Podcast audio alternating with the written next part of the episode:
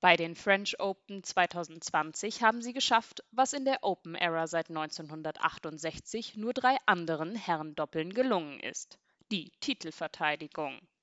Über die aufregende Reise von Kevin Krawitz und Andreas Mies nach Paris bis hin zu ihrem Titelgewinn bei den French Open will ich, Alicio Tietje, mit zumindest einem der Kramis Champions reden. Und damit herzlich willkommen zu einer neuen Folge Das Gelbe vom Ball, heute mit Kevin Krawitz an meiner Seite. Das Gelbe vom Ball. Hallo Kevin, schön, dass du Zeit gefunden hast und herzlichen Glückwunsch zum Titel. Hallo, freut mich sehr. Wie geht's dir ein paar Tage nach dem großen Titelgewinn oder der Titelverteidigung? Sehr, sehr gut, natürlich. Also äh, die Nächte sind hervorragend. ja, also es ist einfach unglaublich, was da passiert ist ähm, am, am Samstag. Wir saßen dann auch noch nach dem Match auf der Bank und haben gedacht, das gibt es doch gar nicht, dass wir jetzt den Titel verteidigt haben. Also schon unglaublich, unglaubliche Geschichte. Wir hatten äh, Krisenmomente in dem Turnier, haben die über, irgendwie überstanden und dann haben wir drei unglaubliche Match Matches gespielt, Viertelfinale, Halbfinale und Finale. Habt ihr es schon ein bisschen, man muss dazu sagen, dein äh, Kollege Andreas Mies ist entschuldigt, weil er umzieht. Habt ihr es schon oder hast du es schon realisiert? Ja, also Ne, klar, realisiert man das vielleicht jetzt einen Ticken schneller wie, wie letztes Mal. Also 2019 hat es echt gedauert, also bis man das wirklich gecheckt hat. Da war sehr durcheinander im Kopf einfach. Und jetzt konnte man den, den Sieg vielleicht ein Stück mehr genießen, auch. Letztes Jahr natürlich auch. Also waren viel, viel Emotionen dabei.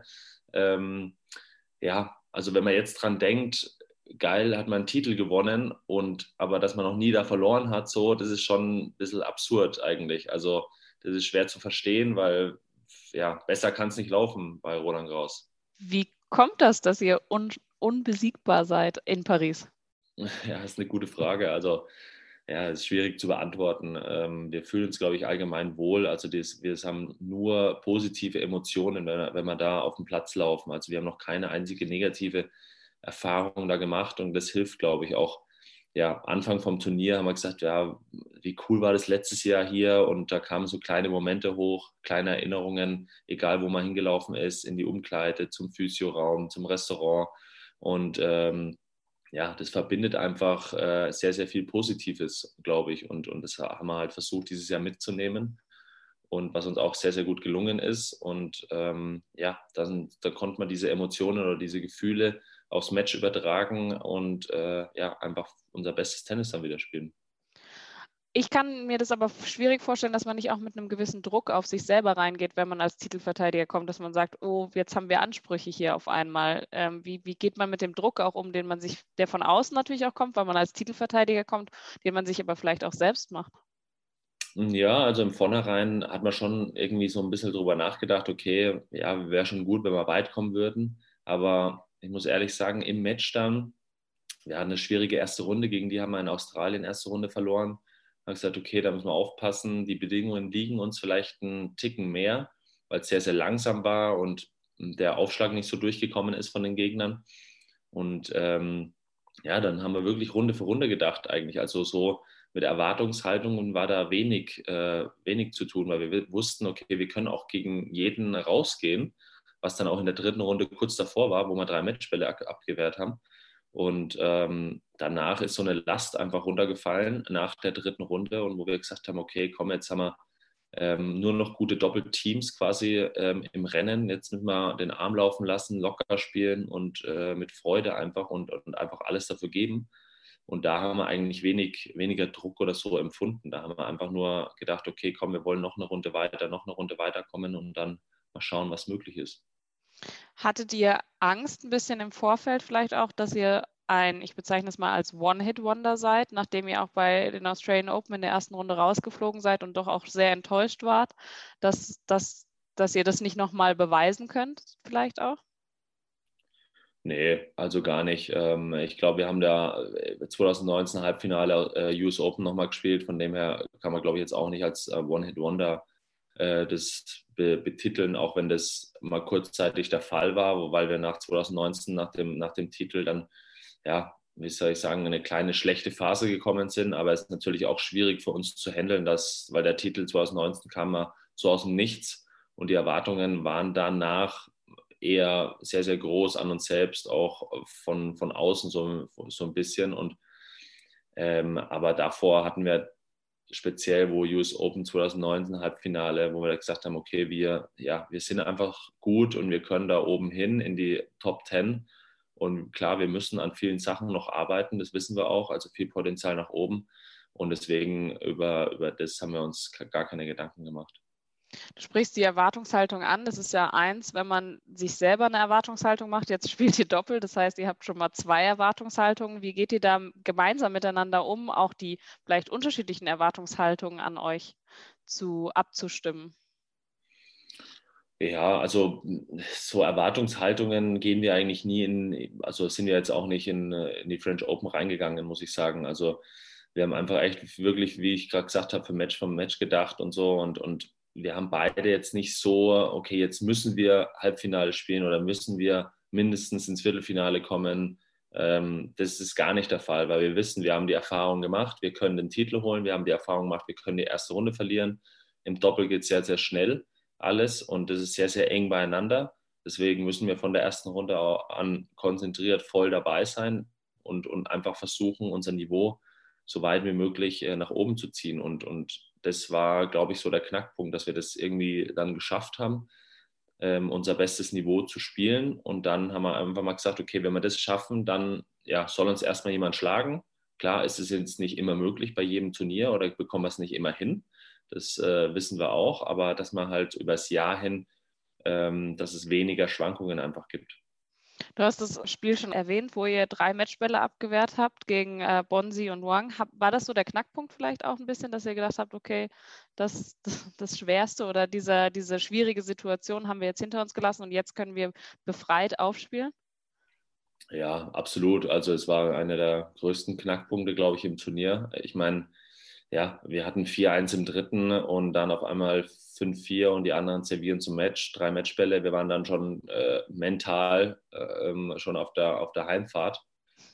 Ähm, also ja, es war schwierig, darf uns nie passieren. Also es war auch, muss, muss man ehrlicherweise sagen, zugeben, schlecht, dass wir die 4-1-Führung aus der Hand geben, ähm, dass wir das am Ende noch gewinnen ja, ich habe mir an den Break, also an den Matchbällen gegen, habe ich mir nur gedacht, okay, spiel den Return irgendwie rein, mal gucken, was passiert.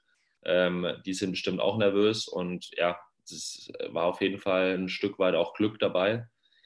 Und danach ist schon eine Last runtergefallen und danach haben wir schon gedacht, okay, das darf uns nicht mehr passieren, lass uns weiter konzentriert zwei Sätze durchspielen, weil der Satz, der zweite ging auch 6-1 äh, äh, schnell weg.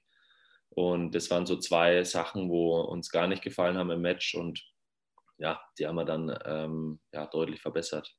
Mir ist gerade im Finalspiel dann aufgefallen, dass ihr im Vergleich zu euren äh, Gegnern sehr locker wir wirkt, auch mal lacht und auch mal in Scherz vielleicht sogar macht. Macht euch das auch irgendwo aus?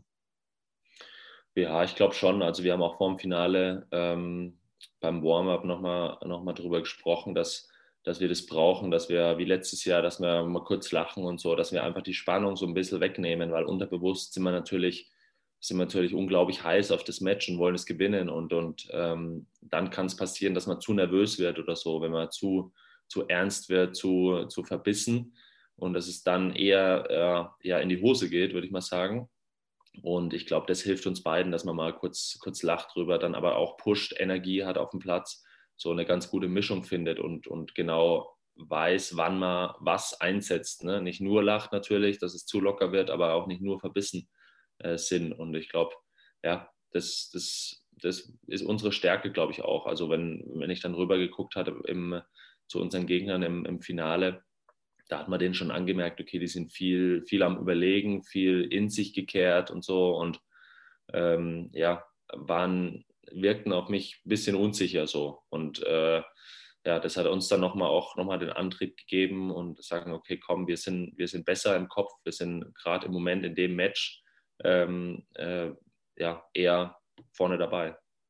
Ist es dann diese mentale Stärke, die es dann am Ende, die dann de, den Unterschied auch irgendwo macht? Also spielerisch ist es ja eh höchstes Niveau mit jeder hat mal einen besseren oder einen schlechteren Tag und das aber auch das, was es dann ausgleicht vielleicht für den Gegner ja, ich glaube, klar kommt dann die, der mentale Aspekt auf jeden Fall zum Einsatz. Ähm, ich meine, die sind ein gutes Team. Ich meine, die haben US Open gewonnen. Die wissen auch mental, wie man die Matches spielt. Ähm, das ist keine Frage. Aber ich glaube, dass, dass es trotzdem dann Tagesform ist.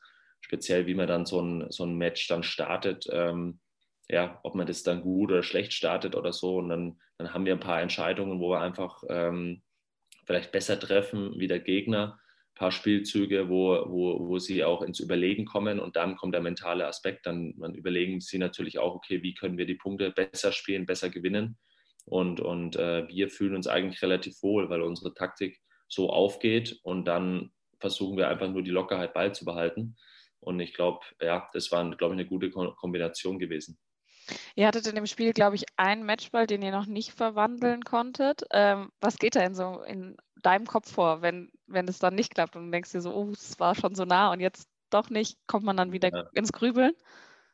Ja, das ist natürlich, wird natürlich sehr, sehr angespannt äh, und denke mir, ich habe mir nur gedacht, ja komm, irgendwie müssen wir den Punkt jetzt machen, egal wie. Und natürlich ist es für einen Aufschläger in dem Moment äh, ein bisschen eine schwierigere Situation, äh, weil ja, er quasi den ersten Ball als Eröffnung hat. Ähm, und ich weiß auch, okay, ich muss irgendwie, irgendwie helfen und so. Und ich bin natürlich auch angespannt am Netz gewesen und habe davor so ja, ein Volley da nicht richtig weggedrückt und wir haben einen Punkt verloren. Und dann habe ich mich natürlich auch geärgert. Und ja, wenn man Matchball hat und dann nochmal dann hatten wir, glaube ich, nochmal Breakball gegen uns und dann habe ich mir gedacht, scheiße, hey, bitte jetzt nicht, bitte kein Tiebreak. Und ähm, aber ich muss sagen, selbst wenn dann Tiebreak gekommen wäre, wäre es wäre es auch okay gewesen, so, weil wir waren trotzdem gut und so. Die Anspannung war halt da im letzten Spiel, aber ja, Gott sei Dank hat der Andi dann auch äh, sehr, sehr gut serviert und ja, dann, äh, dann haben wir uns beide, glaube ich, gedacht, komm jetzt, äh, lass uns die Spielzüge durchgehen, einfach simpel halten und nüchtern das versuchen runterzuspielen, was natürlich unglaublich schwierig ist. Wer nimmt denn bei euch welche Rolle ein? Also wir haben ja schon gelernt im Interview bei uns äh, am Samstag, dass ähm, einer macht die Ansagen mit den Zeichen auch, aber so auf dem Platz ist einer der ruhigere und der, der für den Scherz zuständig ist und der andere macht die Ansagen und pusht oder wie läuft das bei euch? Habt ihr da so eine Rollenverteilung? Ja, also es ähm, ist unterschiedlich, glaube ich. Also ich glaube, im, im, im, Großen und Ganzen ist der Andi so ein bisschen der, klar, der Emotionale, der mehr pusht und ich äh, eher der ruhige Part. Ähm, aber das war jetzt auch mal andersrum oder so, wenn ich dann gemerkt habe, okay, der Andi ähm, wird jetzt ein bisschen ja, ruhiger und so, dann habe ich, versuch, hab ich versucht, ihn zu pushen oder so. Und wenn er dann gemerkt hat, okay, vielleicht bin ich ein bisschen angespannt, dann macht er mir mal einen Scherz draus oder so. Also ähm, ja, das kann man jetzt nicht so richtig beschreiben, wer welche Rolle einnimmt. Und ich glaube, es ist wichtig, wenn beide mal so einen kleinen Scherz machen oder so einen Spruch geben, dass, dass man gegenseitig ein bisschen aufgelockert wird und äh, beide auch, auch pushen und voll dabei sind. Aber ja, grundsätzlich bin ich, glaube ich, eher der Ruhige und der Andi eher der Emotionale. Habt ihr euch abgesprochen nach dem Matchball, dass ihr euch mal wieder fallen gelassen habt oder ist das dann tatsächlich die pure Emotion? Äh, nein, tatsächlich ähm, haben wir uns nicht abgesprochen. Ähm, der Andi hat nur erzählt, vor dem Finale noch, ja, so halb Scherz, halb ernst gemeint, ja, was, was macht man denn eigentlich, wenn wir, wenn wir das gewinnen? lassen uns wieder auf den Rücken fallen und ich so, Andi, ich will gar nichts davon hören, sei still, lass mich in Ruhe. Ich will gar nicht darüber nachdenken, wenn wir gewinnen. Ja, das kommt einfach, wie es ist und ähm, ich glaube, spontan äh, war es dann doch am besten. Will man darüber nicht sprechen, dass was passiert, wenn man gewinnt? Ist das dann so, das muss man dann ausblenden? Ja, auf gar keinen Fall. Also ich kann mir keine Gedanken darüber machen, äh, was, ich, was wir machen, wenn wir den Matchball gewinnen.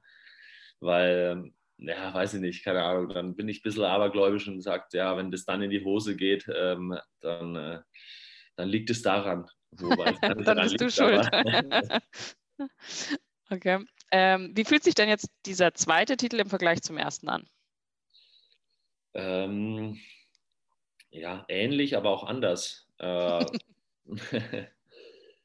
natürlich, also nach dem, nach dem, nach dem Matchball war es 2019 war es sehr, sehr, ja, sehr, sehr durcheinander im Kopf. Also da ist, da ist viel passiert, weil auch viele Leute dabei waren und, und Zuschauer da waren. Und, und dieses Jahr war es auch sehr, sehr schön. Und ich glaube, also ich für meinen Teil konnte den Sieg so direkt nach dem Matchball so ein bisschen mehr genießen, einfach so in Ruhe durchzuatmen und sagen, oh krass, dass wir, dass wir den Titel wieder gewonnen haben.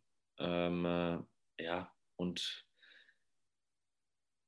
ja, was soll ich sagen? Danach ist ein unglaubliches Gefühl, wo man dann, wie, wie schon gesagt haben, wenn man dann danach, danach hat man ja viel zu tun, Presse und so und danach sitzt man in der Umkleide und, und denkt sich, ja, unglaublich, dass man da nochmal den Titel gewonnen hat, weil man, weil man immer als kleines Kind so von einem Grand Slam-Titel geträumt hat.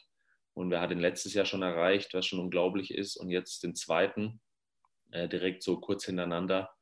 Ja, es ist einfach äh, sehr, sehr emotional, wenn man dann ähm, hochschaut, die, die kleine Gruppe, die man da dabei hat und danach trifft und die dann einfach Tränen in den Augen wieder haben und alle sehr, sehr emotional sind. Und ja, das ist einer der schönsten Momente ähm, in der Tenniskarriere, klar. Hilft es dann vielleicht auch, dass gar nicht so viel los war im Stadion und dass auch so drumherum gar nicht so viel Trubel dann ist, um das ein bisschen schneller zu verarbeiten als 2019, wo es total das Stadion voll von euch irgendwie 56 Leute oder sowas da waren und viel noch der erste Titel und Trubel und Media oder sonst irgendwas?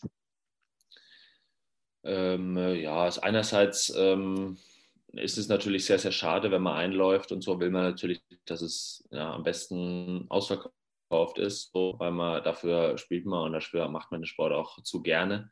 Und äh, aber dieses Jahr ja, äh, wie du schon gesagt hast, also war, war eine kleine Gruppe und war auch schön. Also war, war jetzt nicht, äh, nicht unschön, würde ich jetzt mal sagen, aber ähm, ja, ich meine, der Situation entsprechend ist es halt, ist es halt nun mal so, wie es ist. Und ich glaube, das Turnier hat das Beste daraus gemacht und, und wir haben uns auch sehr, sehr wohl gefühlt. Und klar, es war weniger Medienrummel dann on-site da. Natürlich viel Zoom-Calls und so und Pressekonferenz war schon da, aber klar, ähm, ähm, deutlich weniger. Äh, aber es hat uns jetzt nicht weiter so beeinflusst, negativ wie positiv. Also ähm, ja, wir haben uns auf unsere Sache konzentrieren können. Wir haben weniger Ablenkung gehabt, das stimmt. Ähm, aber ja, wir haben es 2019 gut gemacht und jetzt auch gut gemacht. Von dem her hat uns das jetzt nicht so, so beeinflusst. Wir haben jetzt die Bedingungen schon ein bisschen angesprochen. Wir haben ja jetzt auch über die, äh, ihr habt auch schon ein bisschen über die Bubble gesprochen von Paris. Ihr habt die ja auch in, bei den US Open erlebt eigentlich sagt man ja, es war keine richtige Bubble, weil doch auch im Hotel viel noch andere Leute waren und so weiter. Habt ihr das Gefühl, dass das euch gut getan hat, dass da auch noch anderer Trubel war oder war es euch zu viel? Also man muss sagen, man hat die anderen Gäste gar nicht gesehen. Also wir hatten da so einen eigenen Stockwerk quasi, ähm, wo bei uns war, wo, wo so eine kleine Players Lounge war, wo, wo Frühstück war und man hat die anderen Hotelgäste überhaupt nicht gesehen. Vielleicht mal im Aufzug oder so. Aber ähm, wir hatten gar keinen Kontakt mit denen oder so. Von dem her war es, äh, hat sich angefühlt, als ob es eine Bubble war. Ja, wir wussten, dass das vielleicht keine hundertprozentige Bubble ist, das stimmt. Ähm, aber es hat sich auf jeden Fall so angefühlt, weil wir konnten wirklich äh, überhaupt nicht rausgehen, nur Anlage Hotel. Und ich muss sagen, das geht einem dann schon irgendwann, irgendwann auf den Sack, wenn man jetzt, wenn der Eiffelturm 100 Meter entfernt ist und äh, ja, wir können nicht rausgehen das ist klar. Ja, ist schwierig. Also, es, manche, also ich glaube, wir haben es ganz gut gemacht. Klar, wir haben äh, trainiert, waren auf der Anlage, haben ein paar Matches auch geschaut, in der, speziell in der ersten Woche äh, an freien Tagen, haben uns rausgesetzt an die frische Luft, haben ja, äh, die deutschen Jungs angeguckt und es war auch schön. Und dann sind wir zurückgegangen ins Hotel und ja, man kann wirklich äh, nichts weiter machen, außer dann im Hotelzimmer einen Film zu schauen oder was auch immer ähm, so das Rausgehen, abends mal essen gehen, ähm, das hat schon gefehlt, klar. Also das ist jetzt, wenn es jetzt noch ein Jahr ist, das ist ja dann sehr, sehr schwierig, würde ich sagen. Aber das war ja bei den US Open auch so, nur ähm, das Angebot für euch Spieler war nicht so groß, oder? Also ihr hattet nicht so viele Freizeitmöglichkeiten während äh, der French Open, oder? Ja, das stimmt, ja. Also die haben äh, in, in New York haben sie viel mehr aufgestellt an ja, an, an äh, Minigolf, äh, Tischtennis und, und ein paar Sportaktivitäten einfach. Ähm, das stimmt, die Auswahl war, war deutlich größer. Hier konnte man echt ja, fast gar nichts machen. Also wir haben dann aber auch auf der Anlage überlegt, okay, eigentlich wäre es gut, der, von der Anlage wieder runter zu gehen, entspannen, aber ja, im Hotel äh, hängt man dann auch nur rum quasi. Man kann jetzt auch, außer auf dem Zimmer liegen, kann man auch ja, im, auf der Anlage in der Players Lounge liegen. Also das macht jetzt keinen großen Unterschied. Ähm, von dem her war es schon manchmal ein bisschen komisch zwischendurch, aber ja, wir haben, wir haben das super gemacht, glaube ich. Also wir haben da irgendwie, irgendwie Lösungen gefunden und gar nicht so wirklich drüber nachgedacht oder uns gar nicht so drüber geärgert, weil wir wussten im Vornherein, dass es einfach so ist und wir sind einfach froh, dass das Turnier stattfindet. Wir sind froh, dass äh, wir weiterhin nach den Tests negativ waren alle und deswegen ja, haben wir einfach da von Match zu Match gedacht. Ja, ich stelle mir das eher, also der Vorteil ist natürlich, dass ihr ein Doppel seid und dementsprechend schon mal zu zweit euch äh, habt. Ähm, aber ich stelle mir natürlich auch schwierig vor, wenn man viel mehr Zeit hat, auch seinen Kopf äh, einzuschalten oder drüber nachzudenken, was da eigentlich gerade passiert, während man, wenn man sonst abgelenkt ist, dann natürlich so ein bisschen das Last. Habt ihr denn dann irgendwie wenigstens was gespielt oder sowas oder habt ihr euch einfach Netflix und Chill gemacht? Ja, meistens, meistens war es so Netflix und Chill, aber ja, ist natürlich, wie du schon gesagt hast, ich brauche dann auch mal, oder wir beide brauchen, glaube ich, auch ein bisschen die Ablenkung, speziell vor, vor Halbfinale oder speziell vom Finale dann und ja, dann schaut man sich auf dem Handy, weiß ich nicht, dann habe ich mir ein paar Golfvideos kurz vorm Finale mal angeguckt und irgendwas anderes, irgendein paar lustige Videos, wo einfach mal nichts mit Tennis zu tun hat. Ähm, ja, was einfach wichtig ist, glaube ich. Also wenn man sich die ganze Zeit, weil man erwischt sich dann irgendwo, erwischt man sich dann doch, ja, wie spiele ich den, den Ball da und da, wenn er dahin kommt, wie serviere ich bei, und dann habe ich mir gedacht, oh Gott, das sind so viele Gedanken einfach im Kopf. Äh, es muss einfach irgendwie Ablenkung geben, dass, dass, man, dass man das irgendwie, irgendwie besser handeln kann. Du hast es vorhin schon mal angesprochen. Ich meine, das Wetter war jetzt ja auch nicht unbedingt äh, French Open-like, dadurch, dass es jetzt Ende September, Anfang Oktober war. Es war sehr kalt, es war sehr nass, äh, es hat viel geregnet. Ähm, wie seid ihr da mit, der, mit den Bedingungen umgegangen? Ähm, ja, es war natürlich nicht die French Open, die man kennt. Also klar, wir haben jeden, jeden Morgen beim Frühstück saßen wir und haben rausgeguckt, okay, können wir heute spielen, können wir nicht spielen. Ähm, leichter Nieselregen, bewölkt, ja, auf dem Wetterradar ist nur Regen angezeigt. Und dann haben wir schon relativ Anfang, am Anfang der Woche haben wir schon gemeint, okay, es kann immer wieder Matchunterbrechungen geben, wir können nicht trainieren eventuell, wir können, müssen unser Training verschieben. Ähm, ja, es kann äh, wir können nichts planen, so, also dass wir da entspannt bleiben. Und es war, glaube ich, wichtig, dass wir uns das am Anfang gesagt haben, dass man, dass man, dass viel passieren kann, ohne das, ohne das gut zu planen. Und ich glaube, das war ganz gut für uns. Jetzt ähm, hat sich ja schon 2019 euer Leben schlagartig verändert. Was glaubst du, was denn jetzt nochmal passiert, nachdem ihr jetzt nochmal den Titel gewonnen habt? ja, ich glaube jetzt nicht, dass sich so gravierend verändert. Jetzt ähm, es ja, ist einfach ein schönes Gefühl. Ich glaube, nach 2019 äh, hat sich ja einiges verändert, auch auf den Tennisanlagen auch mal wieder erkannt und so. Aber das war jetzt ähm, schon das ganze letzte Jahr so ein, so ein bisschen. Man hat sich so dran gewöhnt, was natürlich auch sehr, sehr schön ist. Und äh, ja, ich glaube, jetzt weiß ich nicht, ob sich das so viel verändert. Man wird sehen, die nächsten, nächsten Tage oder nächsten Wochen. Aber ich glaube, nicht, dass jetzt irgendwie eine Überraschung noch kommt, dass sich jetzt großartig verändert wird. Ja, hast du angesprochen, die Wahrnehmung innerhalb der Tennisfamilie verändert sich ja dann auch bei sowas. Also Rafael Nadal kennt euch bereits, grüßt ja. euch jetzt auch. Ähm, wie hat sich das so verändert vielleicht auch noch? Äh, ja, gut, ich meine, wenn man dann äh, zweite Woche oder speziell Ende zweiter Woche sind jetzt nicht mehr so viele Spieler in der Umkleide.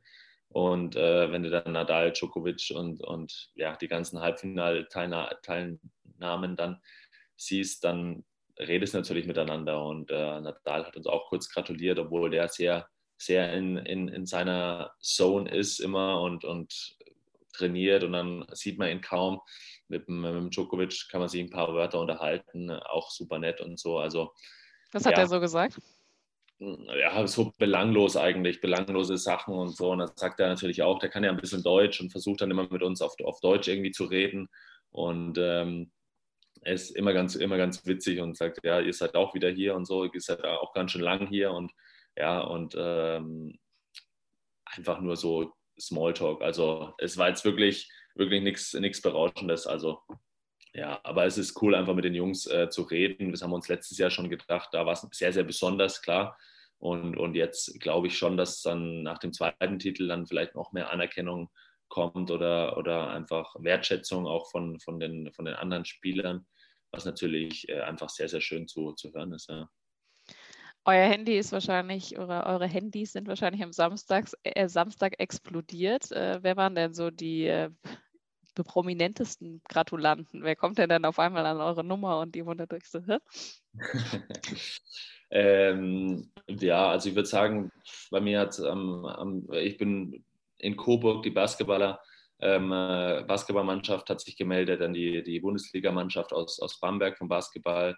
Dann, ähm, ja, was mich sehr gefreut hat, war ähm, Joshua Kimmich hat sich gemeldet, weil ich mit dem, mit dem ab und zu in Kontakt stande. Und äh, ja, so eine Nachricht zu sehen ist natürlich äh, sehr, sehr schön. Ich habe ihn dann auch gratuliert. Gab es ja, gab's ja ein paar Titel bei den Bayern dieses Jahr. und ja, dass er dann nach dem Halbfinale schreibt, hey Jungs, holt euch das Ding wieder, ähm, äh, macht er echt cool und so. Und danach direkt am Samstag nach dem Finale, das ist natürlich äh, sehr, sehr schön. Und das habe ich mir nie erträumen lassen, dass, dass man mal mit so einer Persönlichkeit da in Kontakt tritt. Aber ja, das sieht man auch äh, irgendwie die Anerkennung und dass es einfach ein Sportler ist und dass es einfach, einfach cool ist, ja. Jetzt muss ich natürlich noch wissen, wie war denn die Party danach? ja, es war nichts Besonderes. Äh, kann ich, jetzt kann ich nichts raushauen, muss ich sagen. Also es war ein sehr, sehr schöner Abend. Nach Corona-Umständen waren alle Restaurants tatsächlich zu, alle Bars, äh, alle Feierlichkeiten. Wir konnten auch nicht rausgehen. Wir haben uns im Hotel in der Lobby einen Tisch, Tisch genommen, haben mit 10, 12 Mann was gegessen, schön getrunken. War ein sehr, sehr lustiger Abend, ähm, muss ich sagen und ja, was witzig war, war im Hintergrund äh, auf der Leinwand lief noch unser Doppel nochmal als, als Wiederholung. Und da, das war, war natürlich ein Highlight auch für, für uns, auch für jeden nochmal, das, das mit ein paar Bierchen zu analysieren. Hat, äh, hat sehr viel Spaß gemacht. Also ich glaube, die beste Analyse, die es jemals gab. Und wie lang ging es? Ähm, ja, es ging nicht so lang. Ich glaube, bis, bis eins, zwei oder so. Ich meine, das Restaurant hat dann auch zugemacht und ähm, haben uns dann quasi rausgeschmissen und ähm, ja, wir saßen dann noch gemütlich zusammen, also nicht so lange. Ne. Wie geht es denn jetzt für euch weiter? Was sind denn noch die Pläne und vielleicht aber auch die Ziele, die ihr euch jetzt gesetzt habt? Äh, ja, die Pläne sind also ist natürlich ein absolutes Highlight. Ähm, kommen jetzt die, die, die Finals dann am Ende des Jahres nochmal, wo wir uns qualifiziert haben, was uns ja sehr, sehr freut und wir natürlich voll darauf hinfiebern dass wir da nochmal dabei sein dürfen, direkt, äh, direkt zwei Jahre in Folge. Und die Pläne sind jetzt, ähm, nächste Woche ist Köln, ein Turnier in Köln bei Andis, Andis Heimatstadt. Das wird bestimmt auch äh, ganz cool. Wir hoffen, dass Zuschauer erlaubt sind. Und danach ist äh, Wien, Paris und genau, dann, dann kommen die London Finals dann. Ja. Und habt ihr euch noch ein Ziel irgendwie jetzt gesetzt, nachdem ihr jetzt Doppel äh, Slam-Sieger seid? Doppel-Doppel-Grand Slam-Sieger? äh, ja, ich meine, wir können, wir können unser Potenzial da auf, auf den anderen Belegen, glaube ich, noch nach oben, oben schrauben, dass man da die drei Wochen jetzt vor den Finals jetzt einfach nutzt, an, an Sachen zu arbeiten, dass man, dass man da im, im Return nochmal besser werden, nochmal, mal gibt es immer irgendwo was zu verbessern, glaube ich, speziell auf schnelleren Belegen, dass man da ja, ähm, noch unser Niveau einfach nach oben schrauben oder konstanter nach oben schrauben, weil es da da ähm, trotzdem sehr, sehr eng wird alles. Und ich glaube, ja, da freuen wir uns jetzt drauf und können entspannt die nächsten, nächsten drei Turniere spielen und uns das quasi als Vorbereitung auf die, auf die Finals nochmal äh, nehmen. Ne? Das klingt doch nach einem guten Plan. Dann sage ich vielen, vielen Dank, Kevin. Nochmal herzlichen Glückwunsch. Dankeschön. Liebe Grüße auch an Andreas natürlich äh, von dieser Stelle. Vielen Dank auch für die äh, schönen Interviews während der French Open und äh, auf ein erfolgreiches äh, oder restliches 2020 und äh, ein ähm, Trippelsieger dann in 2021. Dankeschön, danke. Vielen Dank. Ciao. Ciao, ciao. Das Gelbe vom Ball.